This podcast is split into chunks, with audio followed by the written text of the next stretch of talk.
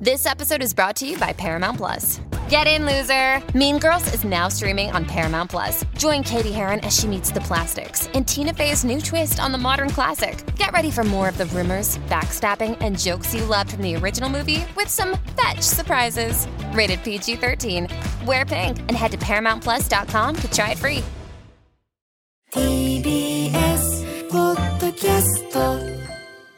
時刻は12時 TBS ラジオジェーンスー生活は踊る。パーソナリティは人生の酸いも甘いもつまみ食いのジェーンスーと TBS アナウンサー小倉弘子でお送りしています。ここからは相談は踊るのコーナーです。今日は通算2327件目となります。28歳女性12時37分さんからのご相談です。気になるね時間がね、スーさん小倉さんこんにちは。こんにちは最近自分の好きな自分でいることができず辛いです、素敵な女性になりたいのです、ぜひスーさん小倉さんのアドバイスをお願いいたします。私は28歳独身 OL です。スーさんたちの話を聞く通り私たちの年代は人生の分岐点に立つことが多いです。結婚している友達子供のいる友達独身の友達周りの友達がどんどん自分とは違う環境にいることが多くなってきました。そこで、もやもやとしてしまうことがとっても増えたのです。このもやもやはどう処理したらいいのでしょう？友達の結婚も表面上はお祝いしているけど、内心もやもや。結婚した同期の休みの取り方にもやもや。昔だったらもっと素直に喜べたのに、こんな自分が嫌になります。そして内心と書いていますが、私は普段からの行動で彼女たちを傷つける行動をしてしまうのです。例えば、同期とは毎日お昼をとって過ごしていましたが、この時間が楽しくなく、私がよく話をしてたのですが、最近は自分から話を盛り上げる気にならず、無言の時間を作り出してしまう。これがなんとなく気まずくさせてしまい、相手にも伝わってしまっていると思います。前なら同期として楽し楽しく過ごせるように振る舞えたのに、今はそれができません。それぞれの友達に悩みや大変なことがあるのは分かっているけど、学生の時のように心から楽しく気持ちよく過ごすことができなくなってしまいました。スーさんたちのお話では、10代、20代の時の友達と一旦離れてしまったとしても、40、50代あたりにまた友達として帰ってくるはいとの話を聞きました。しかし、このままだと私はそれまでに友達を全員失ってしまいそうです。環境が変わっていく友達との過ごし方、どのようにしたらいいでしょう。また、このモヤモヤを友達に嫌な思いをさせないように上手に処理するにはどうしたらいいでしょうか。ぜひアドバイスいただけると嬉しいです。はいということでいただきました。ありがとうございます、うんありがとう12ござい時37分さん、まあこういうのが始まる時期ですよね。うん、28歳。うん、あの結婚してるしてない、働いてる働いてない、子供がいるいない。よく言いますけれども、2×2×2 で最低でも8パターンに分かれるんですよ女の人は、最低で8パターンです。でここから地域の差がある、所得の差がある、あとは、えー義理の実家自分の実家の方針との差、いっぱいこういうことが見えてきて、今までみんな横並びで同じぐらいに思ってたのがかなり価値観の変化によって、お互いの見え方変わってきますよね。本当そうなんですよ。うん、これ一番大きかったんじゃない？この時期が。そうですぐね。っと変わってくるタイミングとして。で選択肢が変わるわけです選択肢は同じなんですけど選択するものが変わってくる仕事を頑張りたいって言ってる人と,、えーと仕事のペースを落として例えば子供を作って結婚して子供を作りたいとか、でそうすると仕事一本で行こうと思ってる方としては、えてか仕事のプライオリティが高い人、他結婚とかもしたい子供も欲しいっていうのもあっても、えっと仕事のプライオリティの方が高い人はペースを落としたいって何みたいな。いやいや、これまでのペースは維持してやってね。そうそうそうとか思ったり、で、えー、と結婚をして子供を持ちたいっていうことの優先順位が上がってくると、いつまでもあの働き方しててもね私は家族のことがしたいしみたいなことで、お互いの価値観を認め合うというよりは、なぜあの人変わっちゃったんだろうっていう方に目がいっちゃうんですよね。そうなんだよね。やっぱり優先順位が変わるとどうしても選び方も変わってくるからね。そうそう。で結婚したお友達たちはよく言うんですけどえっとそれまでは夜みんなで遊びに行ったり飲みに行ったりっていうのが全員ランチしようって言ってくるわけですよ、それは小さい子がいるからだったりするんですけど、別にお昼食べたくないし寝てたいしその時間みたいなことで、独身組との溝が生まれてきたりとか、まあでもこれ私20代の後半から女性は経験するのはいいことだと思うんですけどね。やっぱここをするし特にここに葛藤がない30代すると言っちゃう男性陣だとやっぱり40ぐらいでこのちあの生活プライオリティの差というのがはっきり出てきてその時ってやっぱそこが初めてだと結構インパクトが大きいというか柔軟性なかなか持ちづらかったりするのででその子供を持つ持たないと結婚するしないとかっていうこと働く働かないとかまあ女性もこれからはずっと働いていかないとあのままならない世の中でもあるしその方が自分の経済的自立っていうのが確保できるからいいなと私は個人的には思うんですけどよっぽどの事情がない限り。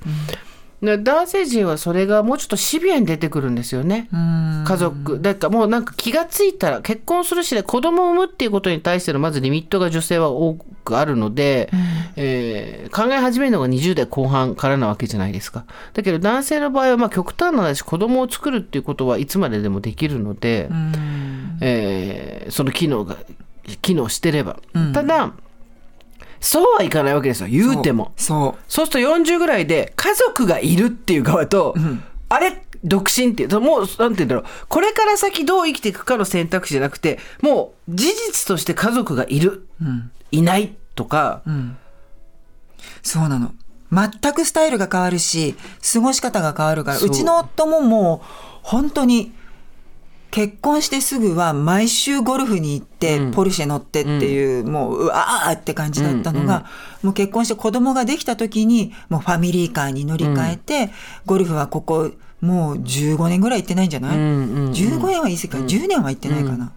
もうそういうふうに変わるよね、そうするとお付き合いする相手も変わるし。そうそうそう。で、男性の場合、それが徐々に、あの本人の中では変わってて周りは気がつかないから、あいつ結婚して付き合い悪くなったようなぐらいの感じから始まって、40ぐらいでバキーンとたそれでしかもそれが、えー、と社会的地位みたいなところでも出てくるわけじゃないですか、そうだね。あいつは出世したとか出世してないとか。で女性よりもそこの社会圧のプレッシャーは強いので男性の方が、そこで感じるものもあって私は男性の方が結構きついと思うんですよ。その40で来る。そうだろうね。お互いの差っていうのが。でアラサーぐらいだとまだ柔軟性がなきにしもあらずなのできついけどここで一回そこに向き合っておくのは私はありだと思うんですけどね。この12時37分さんがね、うん。であのお友達と会って同期の人とご飯に行ったりしても、えー毎日お昼をとっても自分から話を盛り上げないとか、でもまあ別に無言の時間を作り出してしまうって書いてあるけどその12時37分さんがエンターテイナーとしてこの場に迎えられてるわけではないから、あらどうした最近元気ないわねぐらいにしか思われてないかもしれないし、そんなに向こうにサービス精神を出さなくてもいいと思うんですよね。それよりもここに書いてないけど実はちょろっと嫌味を言ったりとかちょっと向こうが損心傷つくようなことを言ったりとかしてるんであればはいそれ気をつけた方がいいよっていう。やっちゃうけどっていうね荒さやっちゃうけど、なんだろう同期とご飯食べに行って自分で盛り上げるのやめちゃったんですよねっていう程度だったら別にそれ意識しすぎだよって話だけど、あそういう感じなんだみたいなことでこうちょっとこうなんつうの？わかる？うん、わかるわかる。ピッてこう何か言葉のトゲを刺すような感じね。みたいなことをやってるとあそれ自分ストレスだから気をつけた方がいいよと思うけどね。でそれぞれの友達に悩みや変大変なことがあるのは分かっているけど心から楽しく気持ちよく過ごすことができなくなってしまいましたって書いてあってまあこれはそしょうがない。だって今まで学校っていう箱の中にポンポンポンってみんなで入れられて、なんとなくみんな同じって全然そうじゃないのに、同じっていう錯覚のもとで付き合ってたわけだけど、人生で選び取るものが変わってきたらそれその箱の中から出てくわけだから。違うんだよねもう学生じゃないんだよね。そうそうそう、でそれでこっちは全然大事だと思わないものを相手が大事にしてるとか、こっちが大事だと思ってるものを相手がないがしろにしてるっていうことが許せなかったりするんだよね、許せないというかなんか傷ついたりそうなんで？って傷ついたりとかするわけですよ。でこれがうんまあ、4050とかになってくると、まあ、私よく言いますけど鮭です。女の人は鮭ですっていうので鮭、はい、同じ川で生まれて育ってで一回海に出てってまた同じ川に戻ってきていろんな海から同じ川に戻ってきてその時にあっちの海はこんな感じだったこっちの海はこんな感じだったっていう話を共有して話ができるようになるんで、まあどういうことかでまあ人それぞれっていうのを骨身に染みてその10年やるじゃないですか30代で。であんまその価値観が違うこと詰めなくなるよね。そうだね。まあそういうもんだと思う。そうそうそうそう。まあそうそのあなたはそうなんだねっていうのを、あんまりイライラせずに思えるようになるので、でこのモヤモヤを上手に処理するにはどうしたらいいでしょうか？上手に処理しなくていいんだよね別に。上手に処理はできないと思う。あの何でも今こううまくやることとか効率よくやることとかっていうのが賢い、正しい生き残るための術というふうにされてることが多いですけどあの何でもそうだと思わないですよね。やっぱり効率の悪いことだったり心に負荷がかかるのが強いことだったりっていうのを経てこそ分かることってたくさんあるので、そこをスイスイうまく泳いでしまうよりは、自分の嫌なところとか、小ずるいところとか、意地汚いところとか不安定なところとかっていうのを、しっかり向き合っといた方が私はいいと思うけどねおいおい。そしたらなんかすごく素敵な30歳がスタートできそうな気がするよそうそうねそう。まあ30まだ無理じゃない。これの余韻があるから35ぐらいからようやくじゃないですか。人間スタートですよ。30前後多いからね本当に。そうそうそう。分岐点がね。で本当に価値観が合わなくなってなんでってなるのよ。うん。なんでそっちが大事なのっていうふうにお互いになっちゃうけど、まあそれも人それぞれそこがその人の本質でジャッジするべきところではないっていうのが分かってくるのが40過ぎなので、うん。だで私は思うんですよ。このえっ、とそれまでに友達を全員失ってしまいそうですけどそんなことはないですよ。うん。同じ志のお友達もどこかにいるだろうし新しい友達がまだまだできやすいそうだね。年齢でもあるし、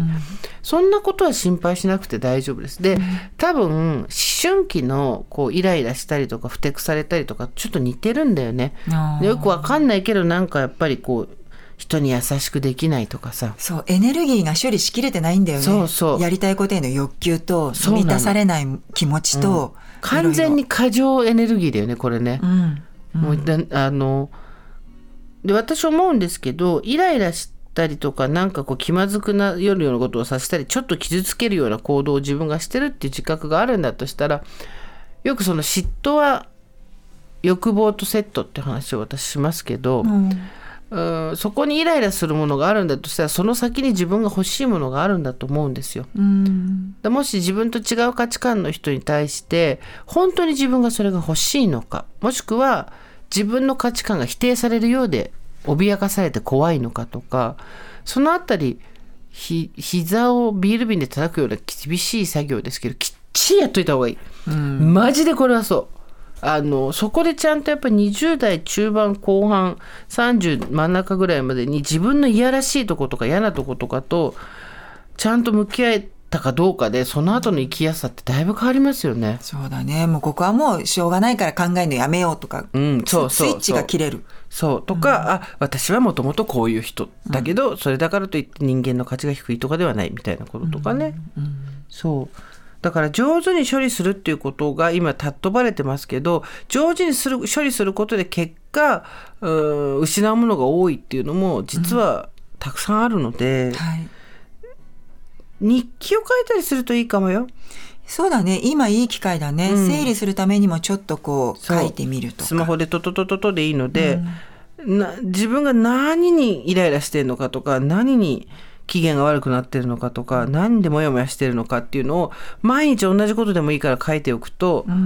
一回吐き出すことで整理できることってたくさんあるんで。吐き出して、ん本当に欲しいものが何なのか。そうそうそうそう。うんうんで意外と例えばじゃあ結婚っていうことだったりすると、みんな結婚してって結婚なんて何ですね仕事の方が面白いじゃんとか例えば思うとするじゃないですか。でも一方で自分の中に結婚をしたいっていう気持ちがあるのかないのかってまたそれによって別の話でしょ？そうだよね。で。もう一個いくとしたいししした方が結婚したいと自分では思ってると、でもよくよくそれもう一歩掘ってみるとしてた方がもしかして人として認められ一人前と認められるんじゃないかってことでそもそもそんなに実はしたくなかったみたいなところまで行くみたいな流れがわまさに私なんですけど。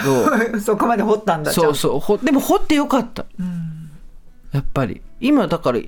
特に後悔もないしね、あそこで結婚しとけばよかったとか、もないのでやっぱり一回煮詰まったコールタールをね自分で凝視するっていう作業はこの年の時必要ですよね。本当はその底に何が書いてあるのかって、ね。そうそうそうちゃんとね。ラーメンの底に何て書いてあるのか白全部飲まないと分かんないよね。